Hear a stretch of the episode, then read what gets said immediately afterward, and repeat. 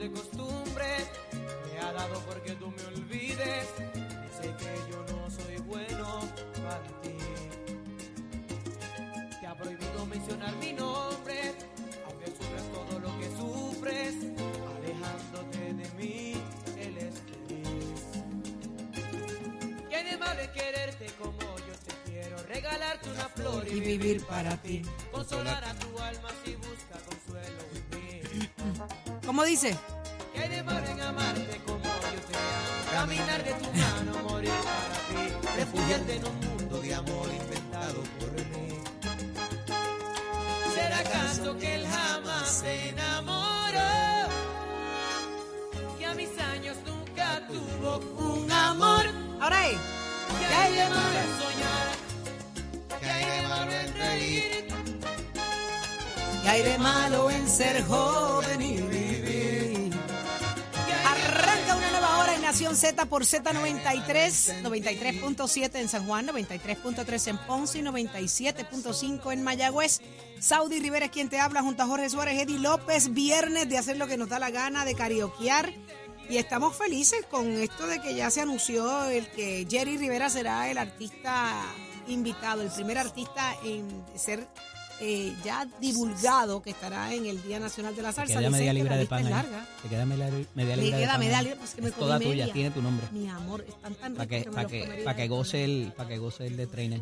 el problema es que me los como. Vamos a lo que vinimos, señores. Ya está. Saluda Jorge, saludos Eddie. Buenos días, buenos días Saudi, buenos días Eddie, buenos días Chero, Nicole, Puerto Rico entero, Raúl. Todo el mundo, señores, en Puerto Rico conectado con Nación Z, 7 y 6 de la mañana. Comienza una nueva hora de mucha información, de mucho análisis aquí, donde todo comienza en Nación Z. Buenos días, licenciado López. Buenos días, Jorge. Buenos días, Saudi. Buenos días a todos los amigos que nos sintonizan esta nueva mañana, nueva hora de viernes, 3 de noviembre del año 2023. Todavía mucho que compartir con ustedes, así que manténgase pegadito ahí. Y si tiene que irse a trabajar, no salga por ahí todo loco. Así que levántate que el despertador te está velando y te agarra el tapón, Saudi Rivera. Así mismo es, señores, y ya está en línea telefónica Georgie. Navarro. Pero si él estuvo aquí Ahora se presencialmente. buscó ahí, está dando candela, de verdad. Hablar del con puñetax. Un tema, un tema de los más interesantes. Georgie Navarro. Ya le tengo días. nombre, ¿Cómo ya le tenemos nombre al tax. Georgie. Salud. ¿Qué tal? Eso, Cuéntanos, es Georgie. Mira, Eso es una pues, propuesta que está haciendo Georgie. Usted le está por- proponiendo a que eh, Ayer, mira, eh, Ajá, ayer, ayer, ayer hubo la vista pública de la resolución conjunta de la Cámara 574 que yo radiqué para eliminar el impuesto de la crudita progresivamente según Hacienda vaya reponiendo los, los, los compromisos de esos ingresos que son alrededor de 123 millones fue el año 2023 lo que recaudó la última crudita de Alejandro García Padilla. Pues yo como todo legislador presento la propuesta o la resolución, no para las sino llevé una, lle- llevé una alternativa, porque parte del trabajo nuestro es buscar alternativas y poner esto en la palestra pública. Y luego de que el secretario de Hacienda dijo hace unos meses atrás que había detectado que en el 2022 habían 2.000 creadores de contenido que, habían radicado planillas, ingresos en, lo- en federal y a nivel local no, pues me tomé la tarea de, de buscar eso- esos datos y entendí que una de las redes que es OnlyFans, que a nivel mundial tiene 1.300, eh, no, 130 millones de usuarios y 2.000 millones de creadores de contenido que generan casi 5.000 millones al año, pues si hay unos, unos creadores de contenido que hacen trabajo aquí y no radican, pero sí a nivel federal, pues 10 alternativas en la Comisión de, de Gobierno ayer ante Hacienda, OGP y, A nivel- y, y AFAP. Sí, a nivel tuvimos, local, ¿tiene- ¿tienes algún número, alguna estadística de Ayer cuántos trabajan OnlyFans aquí? a- Hacienda me- de los creadores de contenido, Hacienda me dijo que había aumentado de los que están radicando federal y no radican local sobre 4 o 5 mil. Me iban a dar el dato, cuánto es eh, la proyección de esos ingresos que si estuviesen cumpliendo con su responsabilidad contributiva en Puerto Rico, cuánto sería. Ahí es donde está el tema, Georgie. Ahí llega ese, hasta el ese tema. dato nos van a dar, Ahí llega hasta el tema. Eh, Es un tema de responsabilidad contributiva del individuo. Claro que sí. Ahí donde está el lío. Porque si entonces cualquier persona en la red social que sea, y estás hablando de una propuesta, esto no es un proyecto que tú has radicado todavía, esto es una idea que es se está propuesta. discutiendo. Vamos a empezar Sí. por ahí, porque hay quienes dicen que ya hay un proyecto, que si la cosa, que si la vuelta, No, ¿verdad? no hay ningún Esto es una idea que- que surge en la vista pública donde tú estás discutiendo la forma en que se pueda eliminar o sustituir más bien el ingreso al eliminar la crudita. ¿De dónde van a salir los chavos? Claro, Y uno de los logros que, Georgie, que logró la evasión contributiva es el problema entonces. No, no, bueno, sí, estamos hablando que en el 2022 el, el secretario levantó la bandera que habían 2.000 creadores de contenido que radicaban planilla federal y aquí local no, viviendo aquí. Pues claro que sí, que hay evasión contributiva de gente que trabaja como tú y yo, que reciben unos ingresos y te quitan lo que le corresponde al fisco y ellos, como lo hacen independiente, como por contrato, no lo están sometiendo a nivel local. Pero Jorge, vamos, vamos, vamos para atrás para explicar la situación. ¿Qué es lo que debería hacer la persona? ¿Qué es lo que deberían estar haciendo ahora mismo? Porque se va a penalizar esa conducta. Pero ahora mismo, ahora mismo hay una responsabilidad de esas personas que están trabajando contenido y esta información llega por vía del IRS, que es quien tiene la pericia y el- los recursos Oye, no- para obtener esta información. ¿Cómo funciona eso o cómo debería funcionar ahora mismo una persona que produzca y monetice su contenido en las redes? No solamente en OnlyFans. Claro, en cualquier red, en cualquier red. De hecho, los mecanismos para ir detrás de estas personas existen. Así no tiene las garras. Lo importante es identificarlo. Él los identificó y así fue que lo dio a la luz pública. En la vista me dice que ha aumentado a casi 5 mil creadores de contenido que siguen radicando a nivel federal y a nivel local no. ¿Cómo lo va ellos a, a- a trabajar? Eso es el Departamento de Hacienda y tendrá las herramientas para buscarlo y Claro. decirle que tienen que radicar. Georgie, la, Pero lo de- Georgie, lo Georgie, impuesto- la plataforma provee para tú poder monetizar, eh, registrarte Correcto. y tienes que rendir cuentas eh, a la plataforma. La pregunta es cómo a nivel local van a ser partícipe eh, eh, la- la- los recaudos locales, tú sabes, porque Mira, si lo te mismo provee que para lo lo Lo mismo que hace Ama- eh, Hacienda, que ya llegó a unos acuerdos con estas plataformas, Amazon, eBay, entre otras, que una vez se hace el pedido de la compra, automáticamente esa plataforma es la que le envía el dinero a Puerto Rico. Eso le corresponde al secretario de Hacienda entrar a este tipo de plataformas como OnlyFans a nivel federal. Por eso te pregunto que cuál es la responsabilidad de la persona. Como esto ocurre, ¿verdad? Y yo sé que lo debes Mira, haber como- tenido como- claro. como- Cuando la persona se le envía su dinero, ya sea por un cheque o por una o por una transacción electrónica, le llega un relevo, una, una hojita que dice, yo, fulano de tal o compañía tal, le pagué a compañía tal o a, o a este individuo tal cosa. Esa boleta debería sumarse a tu 1040 Claro, o, a tu, o a tu 480 si da servicios profesionales y lo incluyes como ingreso al final del año. Que por eso dije que era responsabilidad individual de la persona. Por eso, porque pero, es cada pero para que, sepan cómo funciona, Jorge, porque no todo el mundo hace esto todos los días.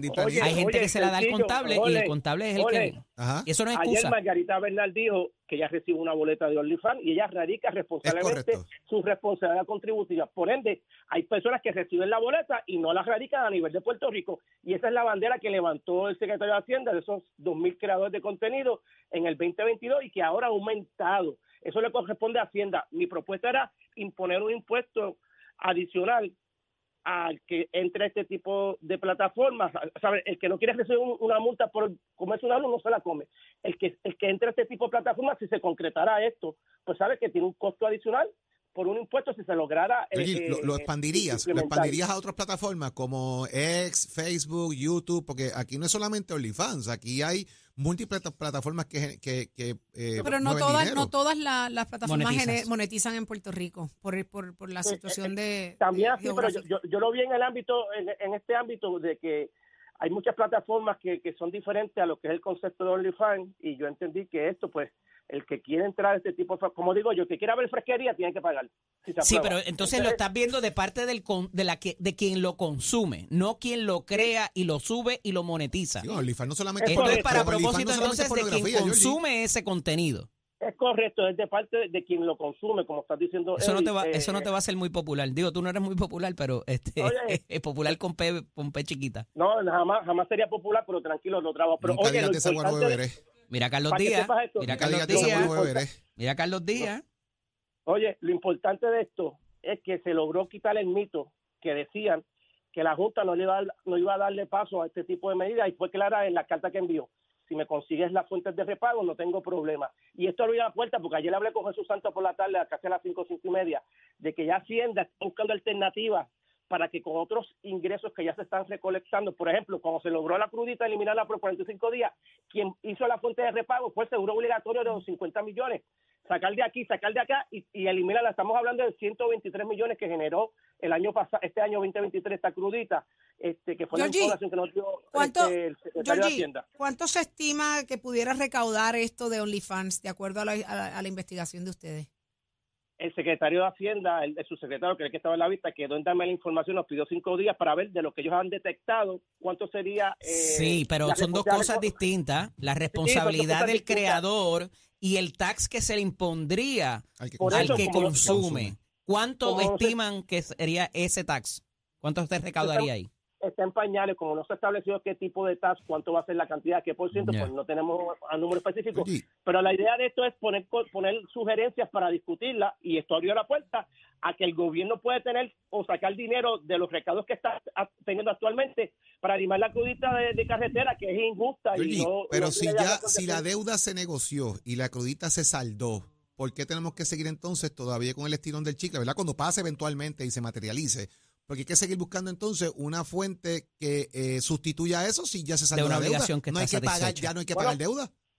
porque ya te- tenemos una junta de control fiscal que cogió esos fondos y los metió en el CLOVAC y todos esos dineros están ahí en CLOVAC y están garantizados con los acuerdos que llegó la junta. Si no se cumple con lo que está en ese din- en ese en ese fondo del CLOVAC, estamos violando los acuerdos de la junta de control fiscal y se podría caer comple- por completo lo que se ha logrado hasta ahora. Por eso es que es importante la fuente de repago, según nos dijo la junta.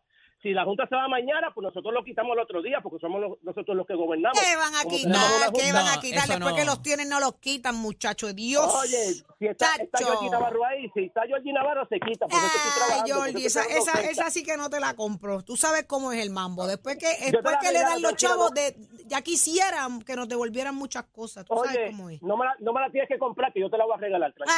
Ah, te voy a velar. No me digas eso que te voy a velar. Te voy a velar.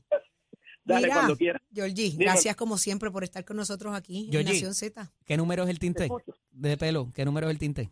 Para buscarlo. Dile, Pero dile Chango contigo, Blossom, porque- dile Chango Blossom para que Oye, no te oye, todo el mundo... Lo necesita para la barba. Georgie Navarro y es un escándalo. Yo no sé que yo tengo que... Esto se va a virar. Tu sex appeal. Es que eres así, Georgie. La, la gente no entiende que tú estás mantiteado con una patrulla de guardia, pero tranquilo. ¿Te sobró algo que necesito para la barba? Georgie, dile breguen con Nunca esto. me han dado un ticket por tinte, nunca me han dado un ticket por tinte. Dile breguen con esto. Díselo. Esto es lo que hay. Esto Dile que breguen hay. con esto. Buen día, representante. Buen fin de semana. Sí, hasta que él no diga breguen con esto, no lo voy a soltar. Dile breguen con esto. Se ¿Se fue? Llámamelo otra vez ahí. Adiós. Se creerá él que fue- aquí se hace lo que él le da la gana. Eso fue. Vamos con el análisis del día, lo Sonia, que resuelve Sonia este fue que le asunto con Georgie Navarro. Adelante. Este segmento es traído a ustedes por Caguas Expressway, donde menos le cuesta un Ford. Damos paso al segmento del análisis del día. Como todos los viernes está con nosotros el ex secretario general del Partido Popular Democrático y ex portavoz alterno de la Cámara de Representantes, el amigo Carlos Bianchi y Angleró. Y está el ex legislador y ex sub. eh, no, no se oye. Ábrele el micrófono, Jorge. Bianchi, el mejor amigo de. Ok. Está también con nosotros el licenciado Adrián González Costa, muy cotizado, está en, en todos los canales de televisión esta mañana. Buenos días a ambos. Mira, Hello. hello, sí, buenos Adrián. días. A Los que nos escuchan. Estás más cotizado, papá, que, que, ¿ah? que Jerry Rivera para el Día Nacional de la Salsa. Mi reputación me precede. está en campaña, está en campaña. Hablando de la reputación, ¿cuál es el futuro de la alianza? Finalmente, el Junte no se va a poder, desistieron de ir al Supremo para revisar la determinación del apelativo. Este, ¿Para dónde sí, para dónde no? Todavía nos dijo María de Lourdes Sant- eh, Santiago la semana pasada que habrían de anunciar, eh, porque no, el Junte no es para todas las posiciones, para cuáles sí, para cuáles no. ¿Qué hay ahí? ¿Qué hay con eso? Bueno, mira, en primer lugar, desistimos de, de recurrir al Tribunal Supremo para revisar la determinación de, de- de apelaciones por cuestiones de calendario. Eh, la- tal como anticipamos y lo que hizo que el caso estuviera maduro precisamente era el, el- el poco tiempo que había para que el tribunal revisara esto. Y en la etapa que estamos ahora, que hay que radicar las candidaturas en diciembre, no da tiempo de so- someter verdad ante el tribunal eh, eh, un escrito y que lo evalúen y que determinen y que después resulte que no tenemos tiempo ni para una cosa ni para la otra. Así que vamos a seguir con el plan B, que es llegar a esos entendidos que dentro de la ley se nos permita apoyos mutuos en distintas eh, eh, candidaturas. Como bien adelantaste, nuestra senadora adelantó que la, los escaños por acumulación no, no, no formarían parte de apoyos mutuos porque, eh, pues, por su naturaleza, es uno por partido. Así Digo, que- y ustedes no tienen gran controversia con, con la cuestión de evaluación de candidatos porque es, es quien, quien diga Rubén, ¿verdad? Papá Rubén, eh, el que va para los puestos, así que no, no hay primarias, no hay nada de eso en el PIB, ¿verdad? Eso, eso es un chistecito que tiene como 30 años, pero eso no es así. ¿No? Eh, aquí se hacen asambleas municipales y distritales. De hecho, todo, todos estos fines de semana hay asambleas para escoger los candidatos eh, legislativos y yo voy a todas como secretario de organización. Así que. Si- hay gente si nueva, hay gente hiciera- nueva que va a algún Claro comité de evaluación de candidatos.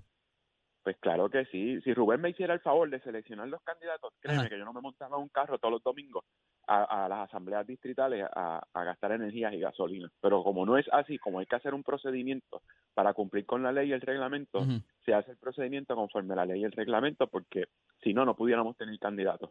Eh, Bianchi, ¿qué podemos hacer en cuanto a eso? Eh, ¿Cuál es la expectativa? ¿Dónde pudiera afectar quizás esa alianza eh, más allá de la candidatura de San Juan? Que obviamente eh, nuestro compañero Adrián fue el candidato del PIB en esa en esas lides por las últimas dos ciclos electorales. Eh, ¿cómo, ¿Cómo mueve esto la aguja para los demás partidos? y Adrián ha sido el candidato en las últimas dos elecciones, pero yo creo que yo tengo mi teoría. Con muy buena participación en los debates y todo eso, de hecho. De, de- de acuerdo, y, y yo creo, y tengo otra teoría de lo que va a ser su participación en esta próxima elección, la he se la he comentado a él, pero eh, le tocará a él en su momento anunciarla, porque yo sé que eso está por venir. Pero, pero yo creo que hay oportunidades en la política que solamente pasan eh, una vez. Y si no te montas en el tren en esa oportunidad, pues no vas a tener alternativas eh, eh, a futuro. Y me parece que el, el Partido Independentista, el Movimiento Victoria Ciudadana, si no llega a un acuerdo antes de que comience, eh, termine el proceso de erradicación de candidatura, eh, van a tener un problema serio. Y, y, y acordar no tan solo que va a ser la- con las candidaturas a la gobernación y a la comisaría residente, eh, de igual forma, me parece que estratégicamente debieron haberlo hecho también. Eh, en, las, en los precintos en, lo- en los distritos representativos, eh, poner candidatos de manera estratégica. Yo creo que eso no ha ocurrido porque he escuchado, ¿verdad?, eh, que han estado eh, por los distritos a- para cumplir con la ley, ¿verdad?, con, con- el asunto de la erradicación de su, del porciento de candidatos que tienen que radicar en el proceso para este ciclo electoral. Pero deben, yo creo que se le está yendo la guagua. Si no, si no es a la mayor brevedad, que toman determinaciones, que deciden qué van a hacer, eh, quién va a ser el candidato a, a- a gobernador, quién va a, co- a correr para Washington, quién va a ser el candidato eh, a la alcaldía de San Juan, pues... ¿Se les hace tarde para esos anuncios? ¿Tú entiendes? yo creo que mientras más pase el tiempo, eh, eh, es peor, ¿verdad?, para, para hacer los anuncios. Yo, y, el- y, el- y hay, había una Pero ¿cuál es la prisa a estos momentos de que hagan el anuncio aquí o, de, o, o en diciembre? Porque, porque hay que hacer unas campañas coaligadas. Tú- tú- si tú vas a hacer una alianza, eh, pues tienes que también estra- estratégicamente eh, llevar, eh, eh, saber cuál es el mensaje que vas a llevar, eh, ¿verdad? Viniendo de dos sectores casi similares, ¿verdad? Pues, Con pensamientos casi similares, pero uno más ideológico que otro. El movimiento Victoria Ciudadana no es un movimiento, según ellos describen, ideológico, ¿verdad? Porque agrupan personas de otras ideologías, pero el Partido Independentista agrupa exclusivamente a personas que son independentistas. Así que, por lo tanto, eh, tratar de captar y el mensaje que se va a llevar en, ese, en este próximo ciclo electoral va a ser bien importante y mientras más pase el tiempo, más tarde ese proceso, pues más va a... a- a- es tiempo perdido, en política es tiempo perdido. Interesante, vamos a ver cómo va eso. Mira, por otra parte, los escándalos recientes en municipios, las investigaciones que hay, eh, pudiera inclusive virar la elección, unos márgenes tan reducidos eh, que se han dado, y me refiero en particular a la situación de Mayagüez, ahora la de Ponce y, las posibles y, la- y lo posible de Aguadilla, y particularmente ese distrito de Mayagüez Aguadilla, que ha sido un bastión del Partido Popular por mucho tiempo, que se perdió Aguadilla en un momento dado y se acaba de recuperar. Esto pudiera costar la elección a cualquiera de los dos partidos, de acuerdo con el manejo, Adrián. Mira, eh, como bien indicas, eh, ha habido una, una epidemia eh, últimamente de municipios populares para esa zona con señalamientos de distintas índoles. Ya en el caso de Ponce... Y eh, lo vimos con eh, Yanitza Arizarri en un momento dado y Rolando Crespo en Aguadilla también, o sea, no ha sido exclusivo Sí, sí. de... No, claro, no es que no es que en el oeste solamente los populares han tenido señalamientos, pero eh, ahora la rueda giró y le tocó a, a los populares de la zona eh, recibir los señalamientos, pero bendito, ahí está Rivera Guerra, Rolando Crespo, etcétera. Eh, es una zona que ha tenido su, su- sus complicaciones y ahora, como bien dije, le, le ha tocado a los populares y vemos el caso de Ponce, el caso de Mayagüez, aparentemente hay una investigación corriendo en contra del de Aguadilla y la diferencia es que es un partido que está muy débil, muy frágil institucionalmente y, son, son ciudades, sobre todo Ponce y Mayagüez, que son claves para, para el éxito de un partido a nivel nacional, porque lo- las ciudades grandes pues, obviamente tienen más electores y cualquier cambio, cualquier variante eh, en, en términos de- del apoyo electoral que se reciba en donde más electores hay, pues tiene impacto desde la gobernación hasta los escaños por acumulación. Pero hay un Así manejo que- también de esa información y de esas investigaciones que la oposición tiene que también controlar y cuidado de no escupir para arriba, Carlos Bianchi. Y un poco esta situación de los distritos para la gobernación fue un factor determinante para Carlos Delgado Altieri en el último ciclo electoral. De- definitivamente le costó la elección a Charlie Delgado las cabeceras, eh, especialmente en el área en el área de San Juan, en el área metropolitana. Es verdad. Jorge me lo recuerda todas, todas las semanas de Dios. Ese, ese Sí, eh, sí. Y, y yo lo viví muy de cerca. Yo lo viví muy de cerca, ¿verdad?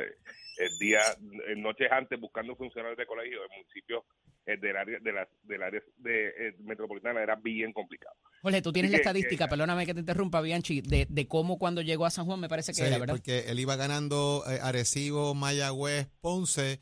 En Humacao salía Tairop, en Carolina sa- salía bastante empate, era una diferencia como de 9 mil votos. Y cuando llegó San Juan Bayamón, ahí es la, la debacle Y completa. se pierde por 19 mil la Se elección. pierde por 19 mil votos la elección. Wow. Pero en San Juan la diferencia fue brutal. Wow. Porque obviamente el Partido Popular llega tercero en San Juan y eso provoca que la- el, el mecanismo de la gobernación ahí se fuera por, por el chorro. Adrián, para el PIB, esos movimientos en los distritos, ¿cómo les representa, cómo lo manejan eh, esa matemática electoral? Bueno, siguiendo el ejemplo de, de Jorge, eh, con lo que pasó en San Juan, Ajá. Digo, Juan estamos hablando de la papeleta legislativa, pero cómo eso afecta también la, la gobernación, el voto Es que o el la- voto las íntegro. influye- las influyen todas. Sí. Eh, eh, el- el- la merma de, de votos en el Partido Popular acá en el área metropolitana a nivel de gobernación reflejó automáticamente un aumento para, para la- el, el candidato del PIB, que fue Juan Dalmao. O sea, Ujú. Juan quedó segundo en el precinto 7 de Guaynabo y en San Juan ganó 13 unidades, sacando 25 mil votos solamente en San Juan. Así que no es que se van y ya de un partido, si se van de un partido, se meten en otro Claro. y eh, obviamente no todos vinieron para el PIB, pero sí recibimos muchos de ambos partidos eh, eh, eh, en- eh, eh, porque veníamos de sacar seis mil votos en San Juan a la gobernación Wow. y de momento sacamos 25 mil. Sí. Así que eh, eh, cier- ciertamente mientras más eh, bajó uno, pues obviamente se, se- Ahí se sintió, el, claro. el aumento en otro. Eh, para concluir, eh, Carlos Bianchi, el oeste está maldito. Este, todo el que se mete ahí coge golpes. Veremos a, a, No, yo- a la senadora como alcaldesa de Mayagüez.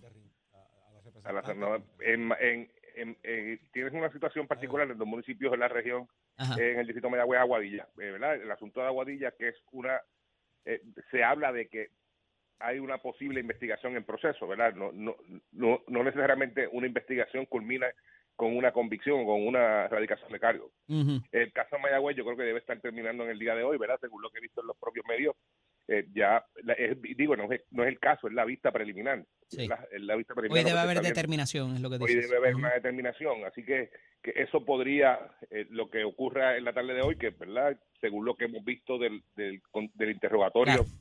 Eh, a, a los, a los especialistas que han citado como testigos, pues no parecería que hubiese algún acto de, de malversación de fondos públicos o de otro tipo de cosas, sino que probablemente... ¿Estás mirando otra vista que la que estábamos viendo nosotros? Bueno, yo- Parece yo- que está complicado. Mira, abre el periódico. Mira, Eddie, cuando yo cuando yo llegué a la Asamblea Legislativa, tú- lo primero que tú haces es que pidieras certificaciones de las últimas resoluciones conjuntas de los municipios que, que tú eh, representas. Y en, en el caso de Cabo Rojo, la mayoría de las resoluciones conjuntas que tenían fondos asignados en el municipio de Cabo Rojo habían- lo- lo- para obras y mejoras permanentes, los fondos habían sido utilizados para el pago de nómina.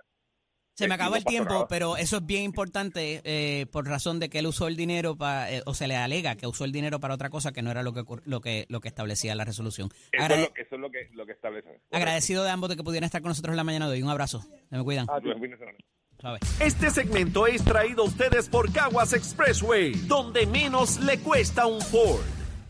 Noticias, controversias y análisis. Porque la fiscalización y el análisis de lo que ocurre en y fuera de Puerto Rico comienza aquí, en Nación Z. Nación Z por, por Z93.